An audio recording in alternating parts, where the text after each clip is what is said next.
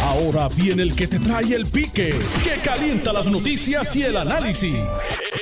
Esto es el podcast de El Escándalo del Día con Luis Enrique Falú. Buenas tardes, bienvenidos al 6:30 de Noti1 al Escándalo del Día. Me saluda Luis Enrique Falú. Gracias por estar con nosotros en la tarde de hoy. 12.2 de la tarde de hoy miércoles 9 de diciembre de 2020. Gracias por su sintonía. Y recuerde que en el día de hoy tenemos a nuestro panel compuesto por el representante del PNP, José Enrique Quiquito Meléndez, el representante del Partido Popular Democrático, Jesús Santa. Van a estar eh, con nosotros acá en el programa en la tarde de hoy. Y ustedes van a poder participar más adelante. Mire, búsqueme en Facebook. Acabo de colocar ahí un post ahí, eh, un mensaje en el muro donde dice opina aquí sobre los temas que estamos discutiendo al aire. Ahí usted entra y escribe una opinión breve y yo más adelante la voy a estar leyendo aquí en el aire sobre los temas que estamos discutiendo. Nelson, ¿cómo está la cosa? ¿Todo bien? ¿Todo tranquilo? Hoy, hoy, hoy te llevas el Powerball. Hoy sí. Hoy, hoy, hoy, hoy le das al gordo. Hoy le das al gordo. Hoy le metes un pesito al Powerball. No, tres pesitos tiene que ser. Le metes tres pesitos para que te lleves el, para que te lleves el gordo del Powerball. Si no te llevas el gordo, pues puedes tirarle al flaco, que es un reintegro, un, reintegro de 4, 8 dólares, 12 pesitos. Mira, este se sacó 12 pesitos antes. 12 pesitos. Y digo, son buenos. Multiplicó por 4 los tres que jugó. Mira, mira, mira Jerry chequeando, mirando a ver, mirando, mirando a ver cómo le va a tirar también al gordo. ¿Tú también le vas a tirar al gordo? No, y a mí no me gusta la pelea, mano. Yo soy un hombre pacífico. Pero tirarle al gordo no es una pelea, bro. Ah, ¿no hablando de no, lo que estoy, eh, lo, que estoy, lo que estoy hablando del gordo, de la loto, este, el ah, Powerball. Tú ah. sabes que ese es el gordo. No, yo, me paré todo violencia ahí. No, no, no, jamás, jamás. Mira, estamos, estamos eh, en libertad de estrés. El pueblo no tiene por qué tener estrés. De verdad que no. Mira ayer la gobernadora Wanda Vázquez. Sin estrés ninguno ayer enmendó la orden ejecutiva, enmendó la, la sesión extraordinaria y mandó sobre 100 nombramientos para allá para la legislatura. Tranquilamente, sin ningún estrés. Y probablemente tenga que enmendarla otra vez o tendrá que convocar a otra sesión extraordinaria. me encontré a Jerry, ¿qué es lo que pasa con el flaco ahí? Mira, ¿qué, pasa? ¿qué pasó con el flaco? No, no, yo estoy hablando del gordo, de tirarle al gordo. Ah, Tres, pesitos, tú le tiras algo. Oye, pero ¿qué le pasa a estos muchachos? Ve, ve, ve, cuando uno tiene que escudriñar, porque a veces la gente entiende una cosa y es otra cosa. Y por eso, por eso es que en la comunicación hay tres factores. Está el emisor, está el mensaje y está el receptor. Pero no necesariamente el receptor siempre recibe el mensaje como el emisor lo está enviando. Por eso es que a veces se forman estos problemas y estos líos. Por eso el emisor tiene que ser claro y tener ser claro a la hora de enviar el mensaje para que no haya para que no haya problemas. Mire, pues sin estrés la gobernadora puede o enmendar la sesión extraordinaria o convocar una nueva para todavía falta eh, gente para el Tribunal Supremo porque la honorable jueza Anabel Rodríguez se retira ahora en diciembre por constitución. Eh, el Contralor, después de lo que pasó con Osvaldo Soto, aquí no se ha vuelto a hablar del Contralor. Tú sabes que después de lo de Osvaldo Soto, aquí no se ha vuelto a hablar más del Contralor. Eh, aquí está José Enrique Quiquito Melente, que espero que no esté ningún bloqueo en la tarde de hoy, que no tenga ningún bloqueo para los temas que vamos a tocar. Eh, saludos, representante, buenas tardes. Saludos a ti, saludos y a los que escuchan. Un placer estar nuevamente contigo. ¿Por dónde usted transita? De, de Arecibo hacia San Juan. De Arecibo hacia San Juan. ¿Y qué usted hacía por Arecibo? Mira, mira, yo que mira yo que he presentado, mira yo. mira yo que he presentado. ¿Qué usted hacía por Arecibo? Ah, es que, es que tengo que ir acá. ¿Qué, fue, fue, fue, Arecibo, fue Arecibo a chequear este, la liquidación que le van al alcalde, que dice que son más de 60 cascajos. no, no, tenía idea de que eso era así, ¿verdad? Bueno, dicen que el alcalde y que la liquidación y que va por, por más, de, más, de 60 cascajos y que una ayudante ejecutiva y que 10 mil cascajos. O sea, eso, eso hay que chequearlo ahora porque ahora toda esta gente que salió de las posiciones públicas empiezan a coger las liquidaciones y esas liquidaciones surgen. Eh, el pago, ya usted verá que aquí nadie se enfermó, nadie cogió, nadie cogió vacaciones y coge la liquidación completa.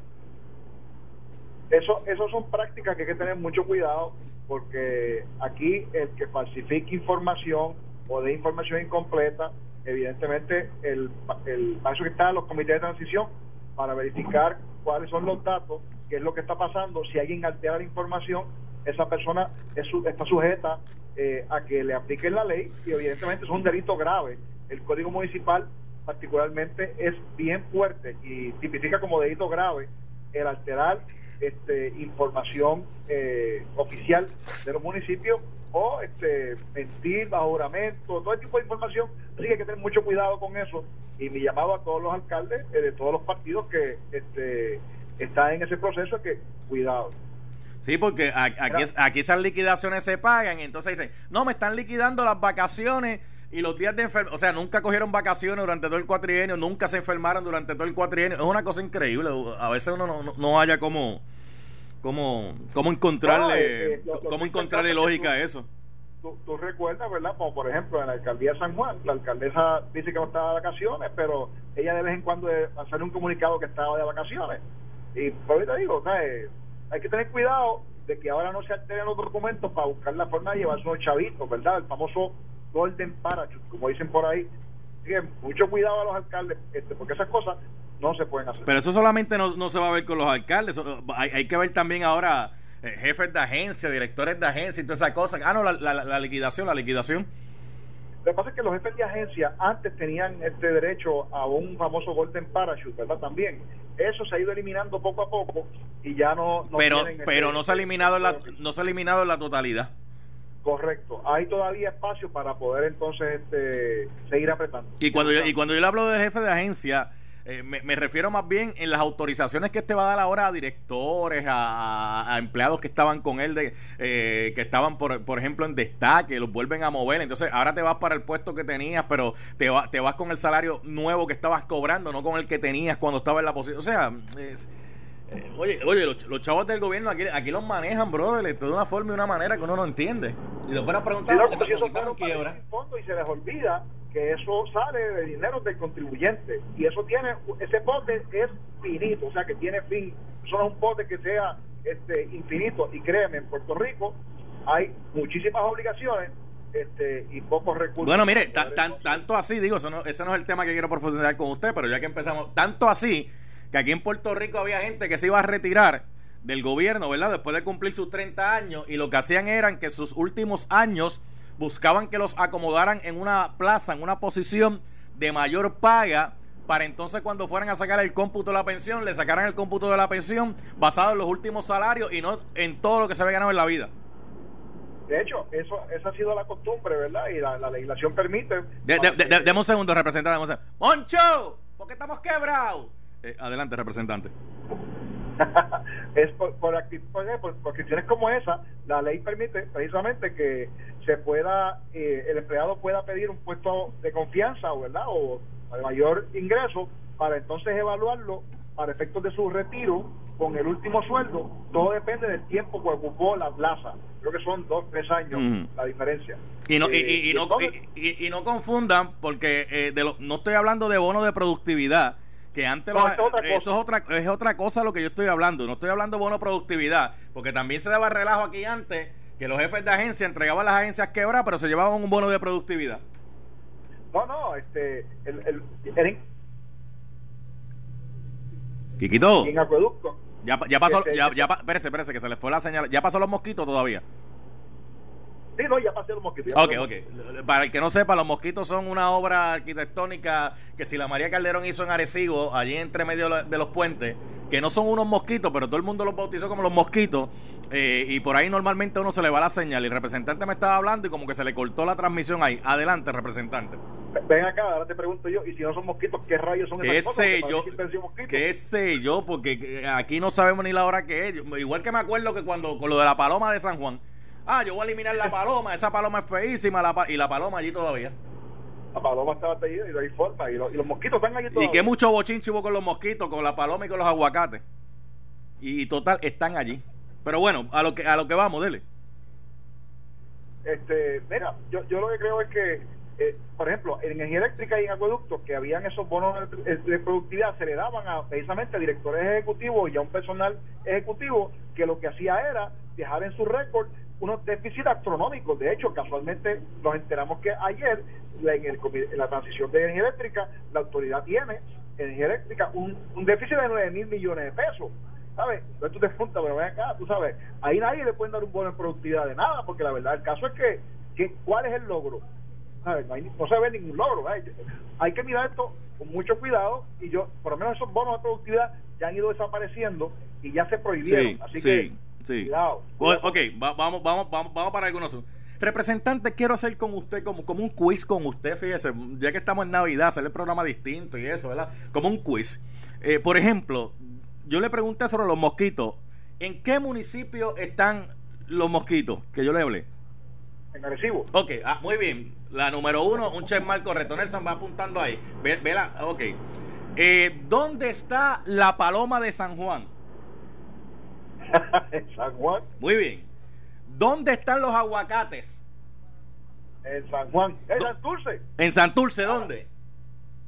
En la placita. En la placita. ¿Dónde está el helicóptero? ¿Dónde está la Homer? Ah, ah, eso, eso, mira, no aparece ni por los centros espiritistas. ¿Cómo que no? No aparece. ¿Cómo que no? Eh, eh, eh, explíqueme eso, explíqueme eso. ¿Cómo es posible que desaparezca el motor de un helicóptero? eso, es una cosa impresionante. Y de momento desapareció también la Homer. Oye, la Homer tú no te la echas en el bolsillo, la lleva, es una cosa grandísima. Y ni siquiera aparece ni la Homer ni el helicóptero. ¿Dónde está eso? ¿Será que entonces se lo donaron a Venezuela? No sé, para que tenga parte de la... De la, de la, para, para, para, para, para, para, para, para, para, para. Si, si Dani Hernández el machete eh, me estuviese escuchando, diría como rayo fue que Quiquito de Arecibo de Santurce, de San Juan, cayó en Venezuela. Pero es que todo el mundo sabe. a, menos que me, a menos que me está hablando el barrio Venezuela, eh, ahí este, en el sector Venezuela, en Río Piedra. No, no, no, allá te estoy hablando del Maduro. El Maduro. Pero ¿cómo, pues, cómo es que usted mete a Maduro en, toda esta ecuación del helicóptero y la Homer? Estoy diciendo que puede ser una posibilidad que se lo hayan donado allá este, a, a Maduro para que Maduro, qué sé yo, se prepare para la invasión que supuestamente viene por ahí, que dice él que viene. Pero si el que, el que le iba a hacer la invasión ya no está porque tuvo que abandonar el cargo. la chulería del caso es que pues todavía Maduro dice que lo van a invadir. Está bien, pero, pero, pero, pero, vamos, representante, vamos, vamos, vamos. No, no, no, no, mire, de hecho, la campaña política ya pasó. Ya las elecciones pasaron, o sea que traer ese tipo de argumentación ahora, pues es parte de la campaña política, y yo sé que la campaña política, eh, eh, eso se usa, pero, pero, pero yendo, yendo a, lo que vamos. El helicóptero ese de San Juan, la Homer de San Juan, los medicamentos que se alegan se perdieron en San Juan para el programa HIV-Sida.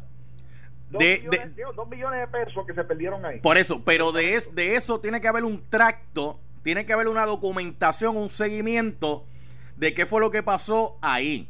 Pues mira, este equipo estaba bajo nuestras manos, el equipo pues pasó a ser inservible, el equipo pues lo donamos si fue si fuese el caso. Ah, pues mira, lo decomisamos para chatarra. Ah, bueno, mira, le entregamos una pieza, qué sé yo, a fulano mengano para esto. Pues la Homer pues con el pasar de los años era más cara arreglarla y repararla que, utilizarla. Pues mira, la dejamos eh, decomisar. Ah, los medicamentos, ¿qué pasó que se permitió que se expiraran sin que llegara a los pacientes? Tiene que haber un tracto de eso y tienen que haber unos responsables sobre eso.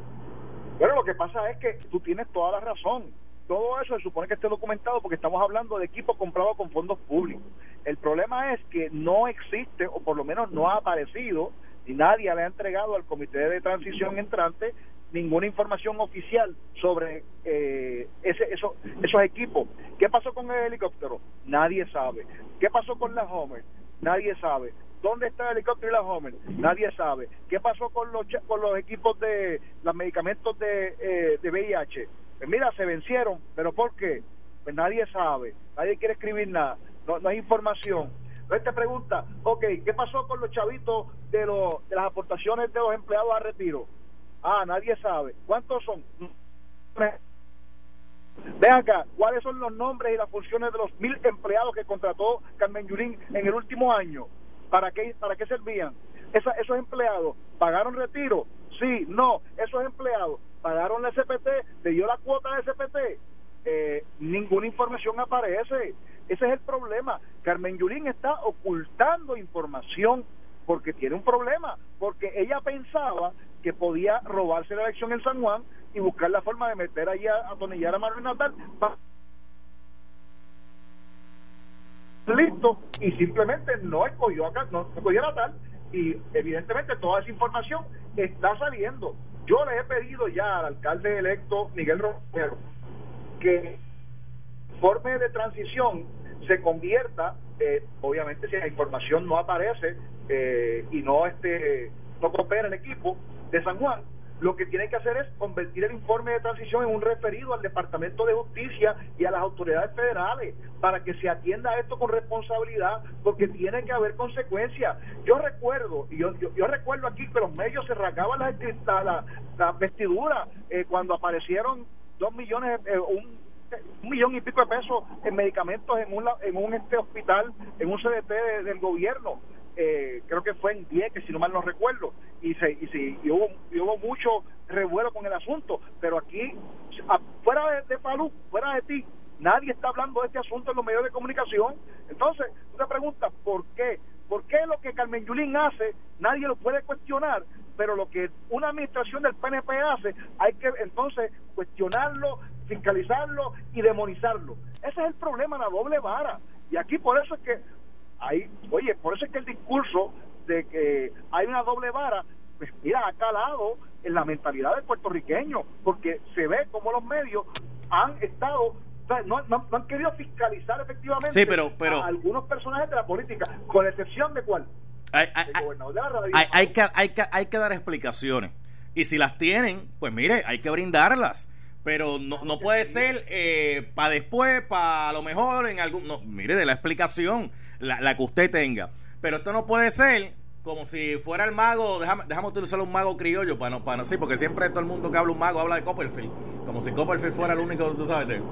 Esto no puede ser como si el mago Reynold Alexander, que de aquí es criollo, haya, haya desaparecido en una, en una ilusión, un helicóptero, una Homer, unos medicamentos y que nadie sepa dónde rayo está y que el mago sea el que tenga que descifrarnos cómo fue el truco para, para presentar. No puede ser así.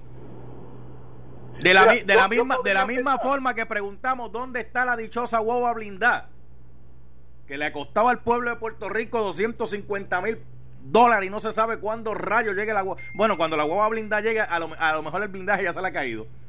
Este, bueno, es que, es que aquí todo el mundo habla de la guagua blindada, pero nadie quiere hablar del helicóptero y del Homer. Entonces me pregunta, pero ¿por qué la doble vara? Oye, lo que está mal está mal. ¿Dónde está el encargado? ¿Dónde está el encargado de la propiedad del municipio? Se supone que los municipios tengan un encargado de la propiedad, que llevan un inventario de la propiedad. ¿Dónde está para dar explicaciones? Ese es el problema, Falú. Ese es el problema. Lo triste del caso es que aquí la gente se cree que como no hay consecuencias nunca, ah, pues mira, véate, no digan nada, eso, eso no va a pasar nada al final del día. Y, y pues mira, lo que dicen por ahí, ah, déjalo así. Y déjeme, y déjeme, y déjeme decirle algo, déjeme decirle algo lastimosamente, posiblemente será así. Oye, pero la pregunta es, si queremos un Puerto Rico mejor, tenemos que entonces empezar a tener consecuencias. Las cosas tienen que empezar a quedar, ok, que la gente asuma su responsabilidad, porque si yo puedo entonces, y cualquier funcionario público puede disponer de los fondos públicos y los equipos públicos como le dé la gana, ¿para qué rayos existe la legislación? ¿Por qué entonces los legisladores existimos? ¿Para qué existe entonces toda esa codificación anticorrupción que se ha hecho? Para que la gente siga violentándola y pase no pase nada. Oiga, y, esta, no es la primera vez. Aquí hace no, creo que fue en Moca.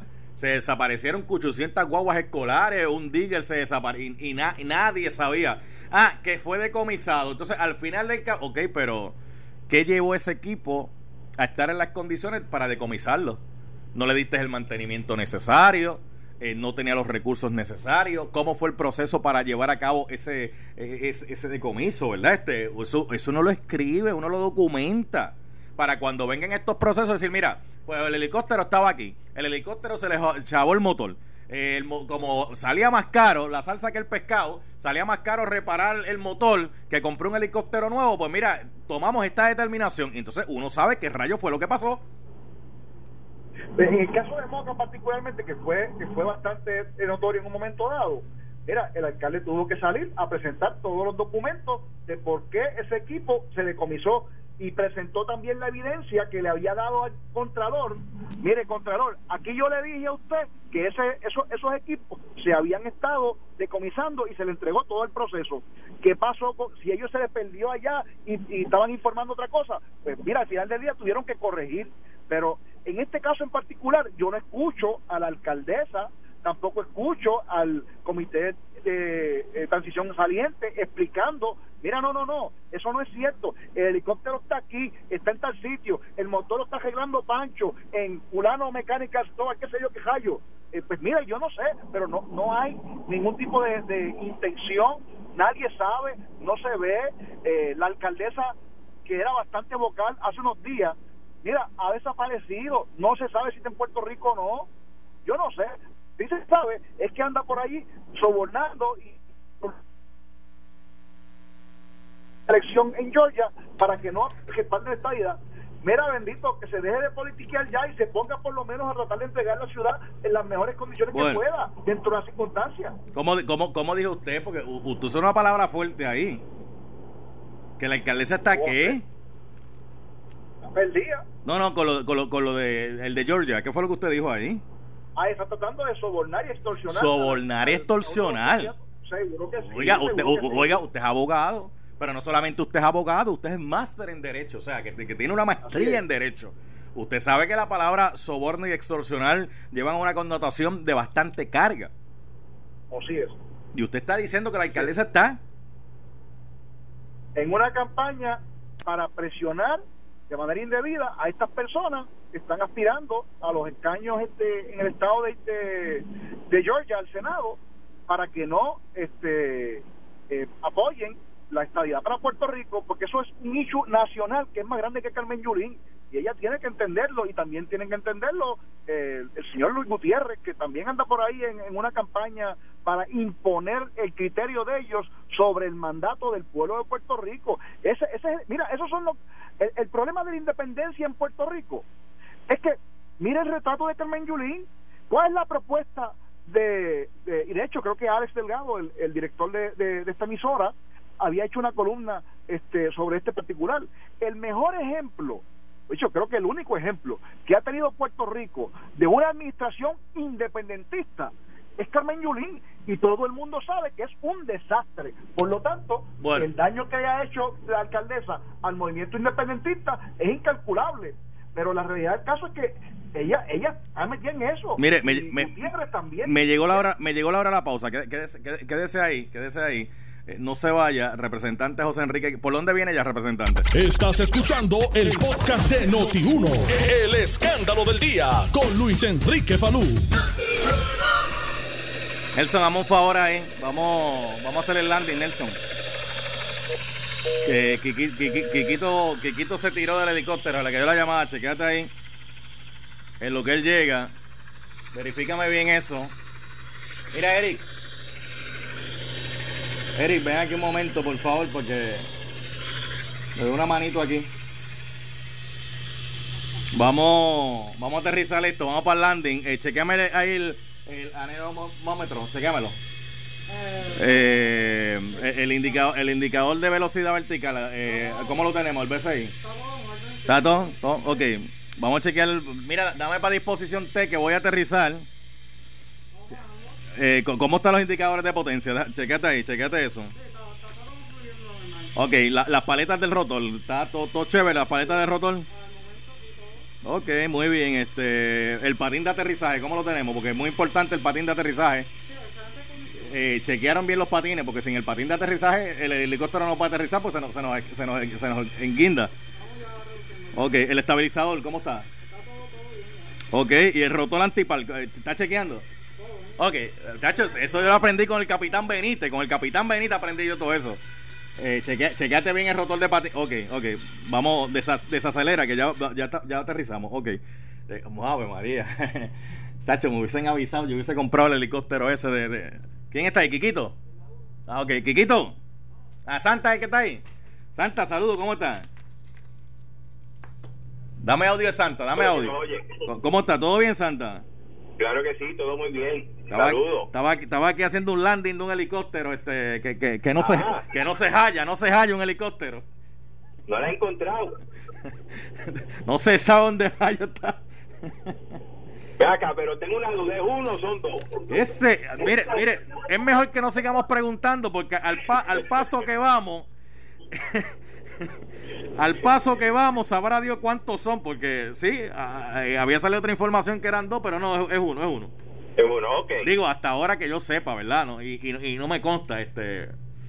De antes, pero digo, eso es fácil de explicar. Yo no sé qué, por qué darle tanto. Mientras dejen que el chicle se siga estirando y se sigue estirando y se sigue estirando, la gente lo que va a entender es que alguien está buscando empastelar la explicación. Mira, en, esa línea, más allá del hecho de helicóptero y otros hechos que han surgido en la transición, eso te da una idea de lo importante de este proceso de transición que tiene que ocurrir. Yo diría no solamente en los sitios donde cambia el incumbente por un retador o, o por alguien nuevo. Yo, dir- yo creo que tiene que ser cada cuatro años para que la gente sepa qué ha pasado en esos cuatro años en la dependencia que, que le corresponda. Sí, aquí tiene, aquí tiene que haber alguien que haga inventario.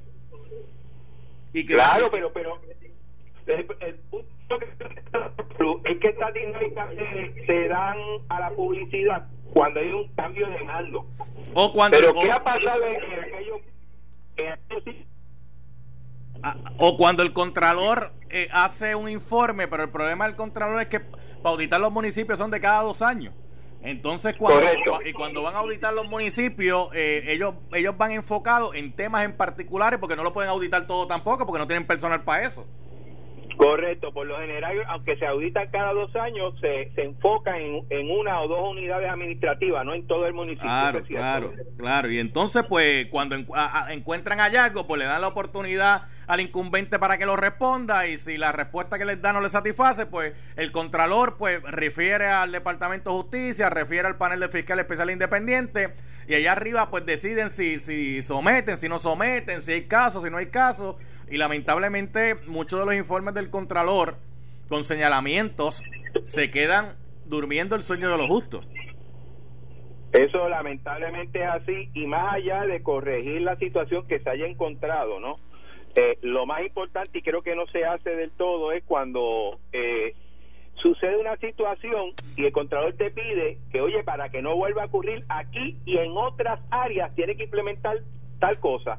Entonces no se implementa y ese tipo de fallo eventualmente tú lo ves o en el mismo sitio o en otras áreas, porque la idea de tú auditar es tratar de detectar el problema y no solamente corregirlo, sino evitar que ocurra en otros sitios.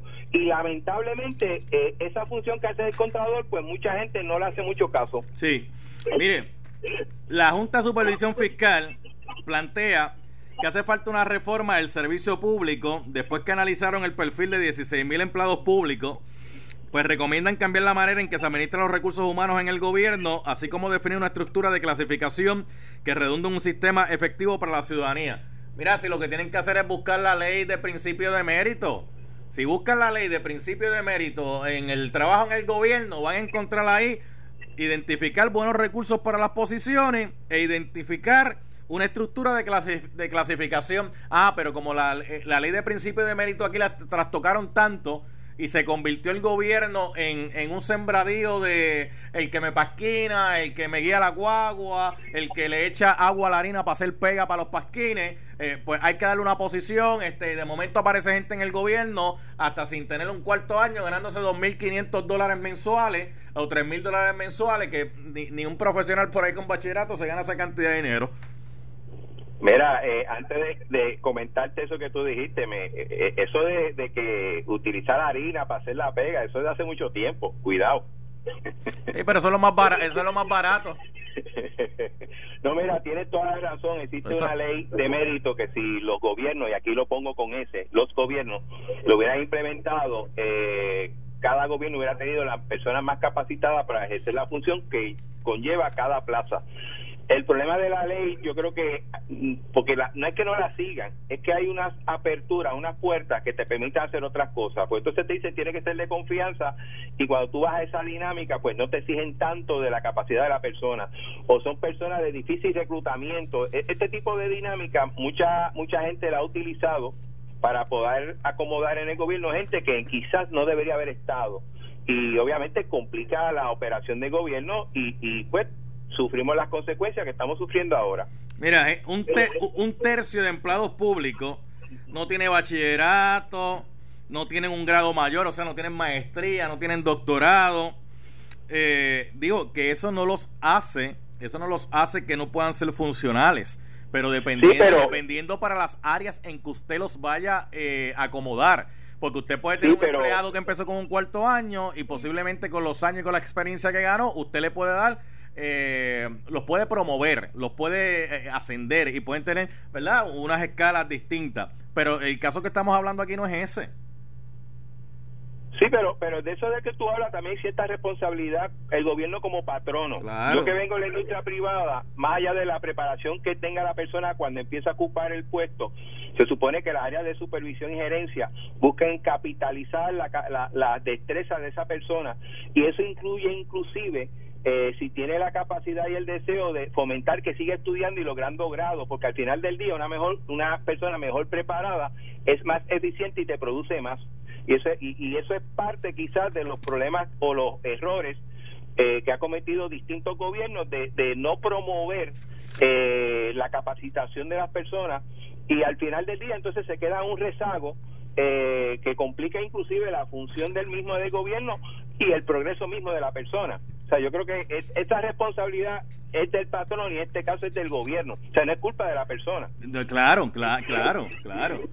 mire, voy a seguir con usted, pero déjeme dar este mensaje importante porque me acaba de llegar ahora aquí un mensaje de texto de, mi, gran amigo Jorge Blanco que me, que me está diciendo, dejar que está diciendo este mensaje. ah, que para aquellos que están buscando cambiar su auto y quieran aprovechar el triple bono navideño en autos usados en Toyota de Bayamón en la 167, que usted sabe que esa gente allí son espectaculares. Me está diciendo que con solo una llamada al 787-334-1604, 787 334-1604, usted recibe un bono del concesionario un bono del gerente y un bono del vendedor. Son tres bonos. Óyeme. O sea, usted puede hasta recibir hasta 7 mil dólares de bono. Y hay autos de todas las marcas: Toyota, Hyundai, Kia, Mitsubishi, BMW, Ford. Así que eh, aquí usted no se conforme con un solo bono. Si puede recibir tres, lo que tiene que hacer es llamar al 787-334-1604. 787-334-1604 y pida el triple bono navideño exclusivo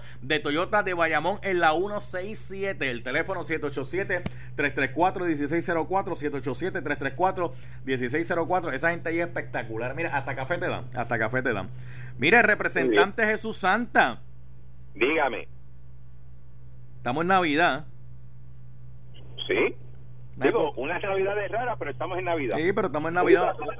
Una época bonita, una, una época preciosa, ¿verdad? Del año, donde se supone que lo que conmemoramos es el nacimiento de, del Salvador, porque Dios mandó a su unigénito Hijo para que todo aquel que en Él crea eh, no se pierda y tenga vida eterna. Eh, eh, eso, se supone que es la, Navidad, ¿verdad? Este, pero déjeme decirle algo, una Navidad con sesenta y tantos mil dólares de liquidación son buenísimas Navidades, buenísimas Navidades. Esa es la liquidación que se, alega se va a llevar al alcalde de, de Arecibo, Carlos Molina y que un ayudante se va a llevar y que 10 mil y que el de la policía y que veintitantos mil. Es la, lo que se alega. Oye, eso, eso es una Navidad. Buena Navidad. Mira, lo, lo, lo, lo, extraño de esto, digo, y, y verdad, todo funcionario público, excepto los legisladores, tienen derecho a días de vacaciones, días de enfermedad y ese tipo de cosas. Pero en una buena administración, y, y fíjate, hemos cogido el tema prácticamente de cómo se debe administrar eh, el personal humano, el recurso humano, eh, se supone y se sabe que si algo necesita una persona para poder ser eficiente en su trabajo son tiempos de descanso y por eso es que se dan los días de vacaciones. O sea, es ilógico que una persona esté tres años sin vacaciones y sea eficiente. Y eso debería de aplicar no solamente al empleado de, más bajo rango en, un municipio o en una agencia o en el gobierno, ¿no? Tendría que aplicar inclusive a los de más alto rango. Eh, la problemática con esto es que aparente y alegadamente los alcaldes supuestamente no cogen vacaciones y lo van acumulando, pero pero pero yo creo que una mala que, que, los alcaldes que los alcaldes no que usted dice bueno eso es lo que si se tiene esa liquidación supuestamente y alegadamente es porque no han disfrutado de sus días de vacaciones, lo cual es una mala práctica. De hecho, yo sé que hay muchos empleados eh, se les pide que planifiquen sus vacaciones para, para mantener un, nivel de, de días de vacaciones razonable. Tú no puedes tener 300 días de vacaciones. Eh, y, y, de hecho, eso se da para que tú cojas, como quien dice, un, nuevas energías, un, respiro, para que cuando comiences otra vez a trabajar tengan más brío. O sea, yo creo que es necesario el descanso y, y, y la persona distraerse. Eh, en un momento dado para ser más eficiente. Y hay mil estudios que te demuestran eso y por eso es que se da ese día. Y así como se le pide a un empleado, yo creo que se tiene que pedir a los alcaldes. Esa idea de que de que llevo ocho años y no he cogido vacaciones, eh, eh, de hecho, recuerda el caso. Ni, ni, vacaciones ni, ni, se enferman, ni vacaciones ni se enferman. y, obviamente crea mucha mucha inquietud y mucha duda. Miren, representante Jesús Santa, usted que es popular. Dígame. Carmen Yulín es, es alcaldesa del partido, partido Popular. Sí. Ahí la transición han salido un montón de cosas que, digo, yo le pregunto, ¿usted no cree que la alcaldesa debería, debería, explicar, debería explicar ya eh, y, al pueblo de San Juan y al pueblo de Puerto Rico eh, cómo es que el municipio está como está? Mira, yo creo que, y conociendo a... Digo, y no solamente la alcaldesa de San Juan, la, la, de Ponce, el de Arecibo, este, todos los alcaldes vamos a ponerlo todos los alcaldes, yo creo que el proceso de transición primero es muy importante eh, y debería llevarse en todo sitio, aun cuando no existe un, un cambio de mando, porque lo que tú estás poniendo es, estás haciendo es transparencia, ¿qué yo tengo hasta el momento? ¿Qué ha pasado y qué no ha pasado? Pero es obvio, yo creo que ella tiene que aprovechar la oportunidad de todo lo que se habla, cierto o falso, o, visto de un punto de vista o de otro. Yo creo que cada alcalde o cada alcaldesa o cada eh, eh, jefe de agencia o de dependencia de gobierno debería de dejar lo más claro posible la situación actual de, de la dependencia que va a dejar eh, yo creo que eso es bueno no solamente para que se puedan defender, sino que yo creo que el país está sediento de, información, de saber qué realmente pasa. Eso se le llama transparencia. Lamentablemente eso se ha ido perdiendo. Y si yo creo que uno de los mensajes eh, que, da esta elección, cogiendo la elección, que aunque no ganó, creo que es una excelente elección, eh, la señora Eva Prado, eh, es eso, la gente está esperando de que, oye, yo pago contribuciones, yo apoyo a un gobierno, yo necesito saber qué está pasando claro, Y, y, y, pues se ha utilizado y qué, y qué bueno el proceso de transición para eso, pero pero el proceso de transición no solamente es sacar el, el, dato, es explicar el por qué. Claro, claro. ¿Me entiendes? Mire, representante Santa, no, no se vaya, no se vaya, quédese ahí, quédese ahí. Nelson, por favor, vamos, vamos Vamos a bregarle el asunto. Eh, chequeame el anómetro ahí, chequéamelo bien. Está, está, bien, está bien. Ok, che, chequeame el alímetro, ¿cómo está? Ok, okay está, chequeando, ¿verdad? Chequeame el, horizonte vertical, el horizonte eh, artificial. ¿Está chequeándolo ahí? Ok, ok. Ok, Wiper, estate Ay, si estamos arriba tenemos que tener mascarilla como quiera porque van y nos hacen un bloqueo aéreo. Este, eh, la, la, la, paleta rotor, la paleta rotor. Ok, vamos ahí, vamos ahí. Prende, prende, prende. Ok. Ok, ahí estamos. Chequeme el cubo del rotor, el cubo del rotor, ¿cómo está la cosa? El plato oscilante. Sí, ok. Esto me lo enseñó el capitán Benítez, que antes uno le va a una nave, uno siempre tiene que hacer una inspección de ella. El pedal del timón de mando, ¿cómo está? Está, está, ok, ok, chévere, chévere. El patín de aterrizaje lo chequeaste, ¿verdad? Porque si no, después no podemos aterrizar. ¿Qué, es el patín de aterrizaje? Mira lo que me pregunta, chico, el patín de aterrizaje, los, las dos madres que tiene abajo el helicóptero donde se soporta cuando aterriza. ok, ok, muy bien. Chequeme el estabilizador y, el rotor antipal. Estamos listos, estamos listos para el despegue. Representante Jesús Santa, eh, yo tengo el helicóptero de San Juan. Si alguien lo quiere venir a buscar aquí, este, capo, agáchate, que la, que la hélice está dando vuelta, agáchate. Eh, yo tengo el helicóptero San Juan, si alguien lo quiere venir a buscar. Espérate, dame. Ok, estoy chequeando el giro. Y está en buenas condiciones. Pero no, no, no lo haya prendido ahí, no lo haya prendido. Bueno, pero está prendido, pero. no, espera, espera, ah, ¿verdad? Deja ver, si, deja ver, está prendido, deja ver si esto se eleva, espérate. A mí me dijo el capitán Benítez que para elevarlo tengo que coger aquí el timón y, echarle un poquito para atrás suavemente y a la misma vez con los pedales, espérate. Sí, porque con los pedales que mantengo el balance. Porque si no se me va de lado. Ok. Entonces estamos listos para el despegue. A, la una viene entre la justicia el licenciado Di López que no lo pude traer en el helicóptero porque si no tendría que venir conmigo mascarilla él también, porque nos hacen un bloque. Ok, estamos listos. Vamos a elevar, Nelson. Agárrese todo el mundo. La luz intermitente de navegación está apagadito. Y tú me lo dices cuando yo ya me levanto 30 pies del suelo. Esto fue el podcast de Noti 1630. El escándalo del día con Luis Enrique Falú. Dale play a tu podcast favorito a través de Apple Podcasts, Spotify, Google Podcasts, Stitcher y notiuno.com.